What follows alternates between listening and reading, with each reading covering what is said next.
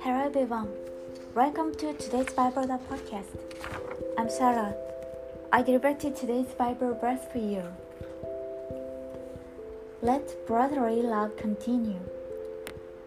Do not forget to entertain strangers, for by so doing some have unwittingly entertained angels. Amen.